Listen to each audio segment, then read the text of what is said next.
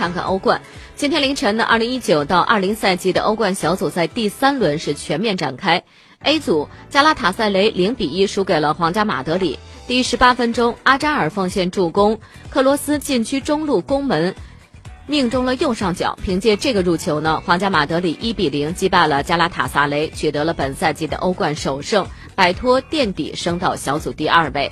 那另外一场比赛呢，布鲁日是零比五输给了巴黎圣日耳。